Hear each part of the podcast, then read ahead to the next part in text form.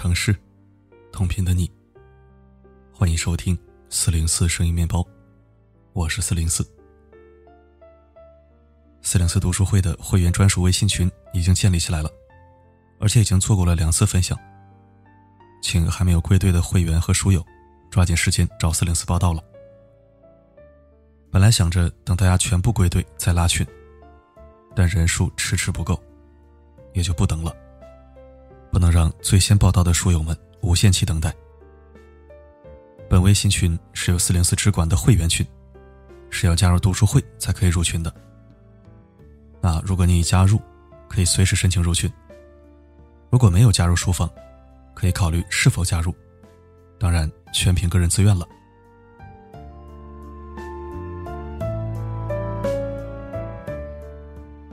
婚恋平台真爱网最近真的有点火。但是是玩火自焚的火，它惊动了人民日报、新华网等一众央媒连续的曝光。那今天我们就来扒一扒可怕的真爱网。真爱网的第一重罪：收了钱，却对用户资质审核不上心，让杀猪盘的骗子很容易钻空子。我们先解释一下什么是杀猪盘。通俗点说。骗子将真爱网当作猪圈，来找对象的人是目标猎物猪。聊天培养感情，在诱导的过程就是养猪。等到钱骗到手，即为杀猪。真爱网用户必须开通会员才能查看私信进行聊天，但你花了钱，却可能找到的是个骗子。因为在真爱网注册并不难。大概填写下自己的性别、年龄、地域、婚姻状况等基本信息，不需实名就可以注册。换句话说，这只是虚拟身份，对方信息是否真实，你并不知道。另外，上传的照片，即便不是本人，也审核不出来。这就意味着你在真爱网看到的帅哥美女，可能是照片。浙江的黄女士。就一个不留神中了圈套。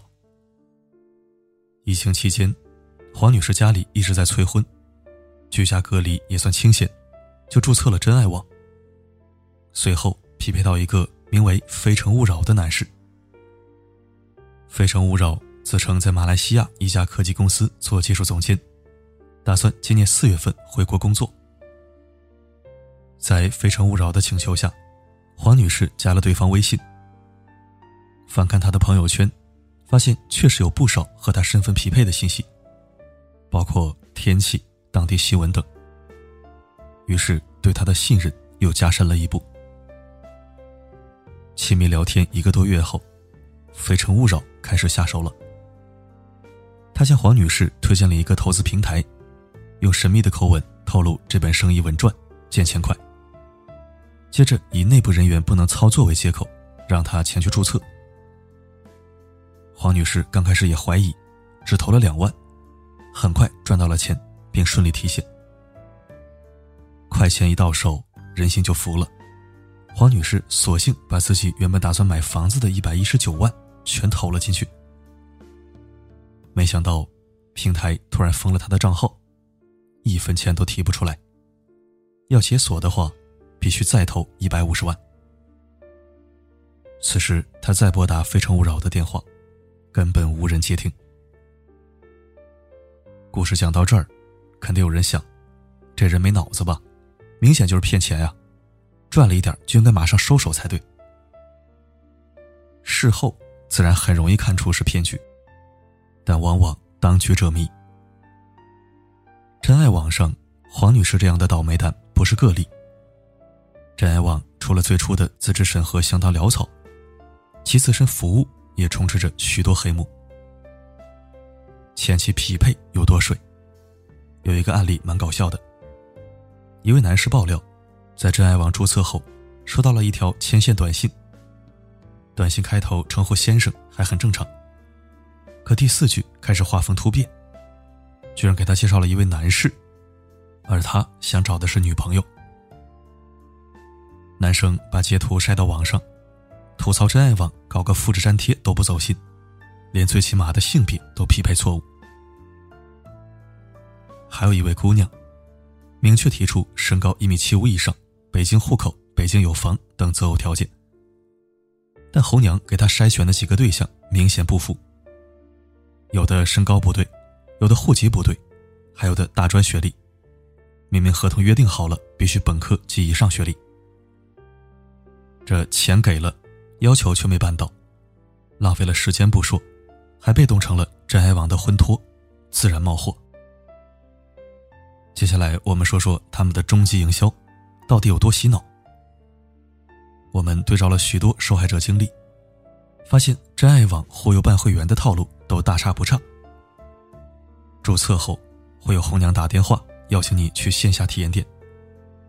到店后会先跟你拉家常、聊感情，拉近彼此的距离，减轻你的心理戒备后，趁势讲几个成功案例，让感情受挫的你重见希望。之后趁热打铁，暗示找对象过几年会更难，给你制造强烈的危机感。在你的心理防线几乎崩溃的时候，顺手拿出七八个颜值不错的对象。一般八个当中只有一个相貌平平，对比之下让你心动。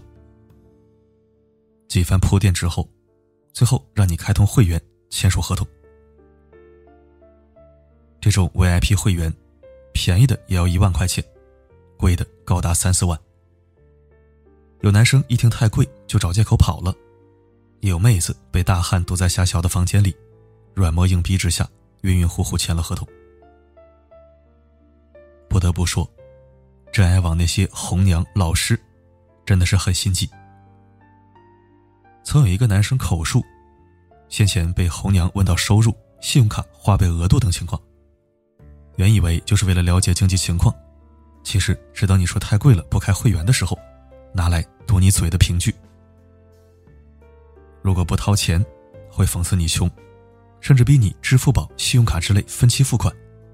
就差搜身掏钱了。后期服务又有多敷衍呢？有些人连哄带骗签完了上万的合同，心想就当花钱买服务了，只要服务到位，也算钱没白花。但事实上，不少客户反映，签完合同后，真爱网红娘就开始敷衍了事，随便发一些对象资料，根本和自己预期差的很多，反馈过去，对方也懒得管。有人一气之下投诉，遇到难缠的，真爱网就认怂退款；好说话的就告诉你会员费可以退，但要扣除百分之五的违约金。如果想拿全款，就要签一份承诺书。曾有记者整理了大概的条款，总结一下，其实就四点：不得提到真爱网服务过程及内容，退出 QQ 群等会员群，不跟其他会员接触。不能发表对真爱网不利的言论。明知道是霸王条款，但很多人为了尽快拿回本钱，只得潦草签字。不管是真爱网上伪装成优质男的骗子，还是真爱网自身的重重套路，如果缺乏清晰的判断力，都可能成为待宰的猪羊。面对未知的诱惑和圈套，四零四还是想提醒几点。第一，婚恋不能急。许多人在家里催婚下，急于找对象才轻易上当。但再急也要擦亮眼睛。盲目的爱情是最会伤人的。第二点，谈钱需警惕。不管是真爱网的会员合同、承诺书，还是真爱网认识的鱼龙混杂的对象，一旦谈到投资、炒股，投钱，请坚决捂紧钱包。第三点，贪欲要不得。有网友说：“如果是我赚了第一笔，肯定就跑路了。”其实那都是后话。看到快钱进账，真的难保不贪心。那么第四点，就是信息要鉴别。朋友圈营造的再精致美好，可能都是伪人设。如果真的感兴趣的话，还是尽可能亲自见面。当然，不要忘了带上熟人，确保安全。第五点，不要恋爱脑。千万别被对方一时的温柔和热情攻陷了。比起听他说了什么，更要看他做了什么。大千世界，乱花渐欲迷人眼。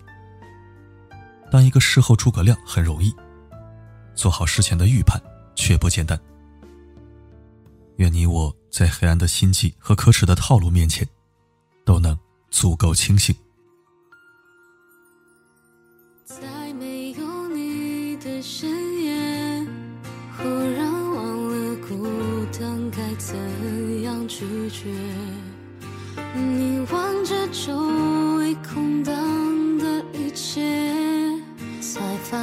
自己从未想过你的诺言。感谢收听。说实话，这种相亲网站，我在二零一七年的时候也注册过，还到了北京的线下实体店去面谈。那个时候或许没有杀猪盘，但是对接人员给我的感觉，就是间谍下菜。套路重重，把相亲者当猎物，处心积虑、想方设法，就是一个目的：签合同、交钱。不交全款，交定金也行。你要是犹豫或者拒绝，基本就原形毕露了，微笑也没了，夸赞也停了，热情也消失了，变脸比翻书还快。之后又给我打过几次电话，忽悠我过去跟某个女生见面。我直接把客服电话拉黑了。或许当时我并不知道相亲网站有这么多漏洞和套路，但我可以肯定，任何吃相太难看的企业和商家，都不可能有良心。直接 pass 就可以了，不要对其抱以任何希望。好了，今天的分享就到这里。我是四零四，不管发生什么。我一直都在。在